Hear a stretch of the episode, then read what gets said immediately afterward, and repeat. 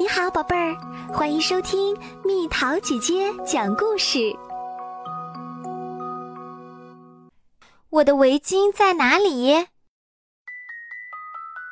朱莉很伤心，她把最心爱的围巾弄丢了，不知道她现在在哪里。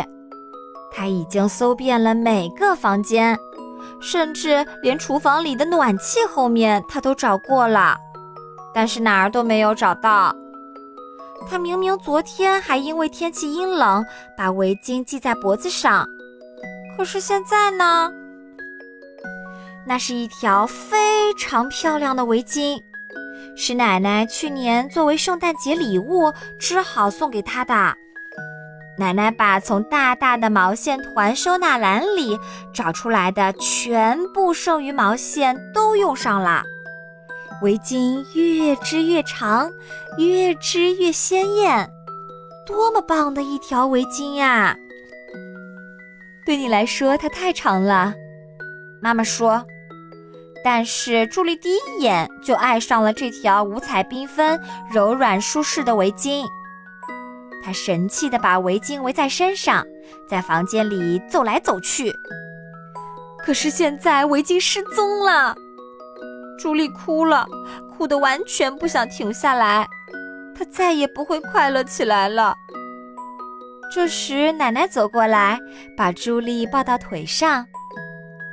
围巾失踪了，这确实很让人伤心。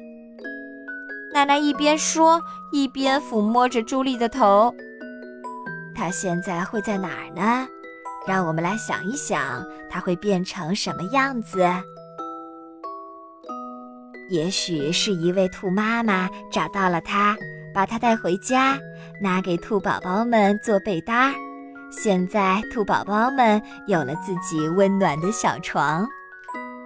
朱莉不再哭了，而是认真的想着，说道：“或者一位光头的男人感觉自己要冻坏了，然后他发现了这条围巾，把它围在了自己的头上。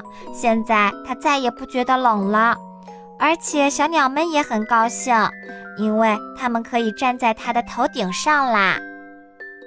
也许吧，奶奶咧嘴笑了。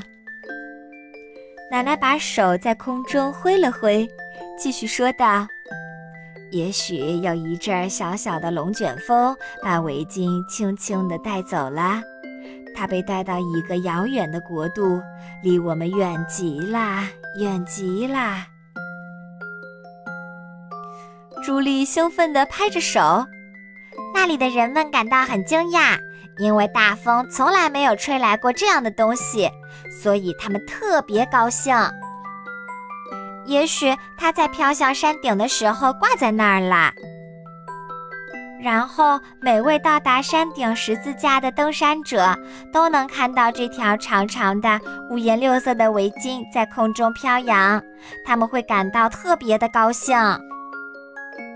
朱莉说完后，又思来想去，想了很久。围巾还会遇到什么情况呢？有那么多种可能出现的情况。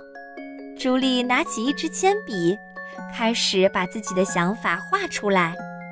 她和奶奶一起把这些画挂在她床边的墙上。她骄傲地注视着这些画。朱莉还有许多奇思妙想，可是她困极了。妈妈把她抱到床上，真是令人兴奋的一天呀！又会有多少令人兴奋的美梦等着朱莉呢？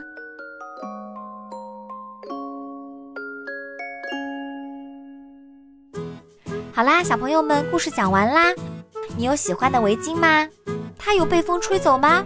如果有风吹走了你的围巾，你觉得它会去哪儿？留言告诉蜜桃姐姐哦。好了，宝贝儿，故事讲完啦。你可以在公众号搜索“蜜桃姐姐”，或者在微信里搜索“蜜桃五八五”，找到告诉我你想听的故事哦。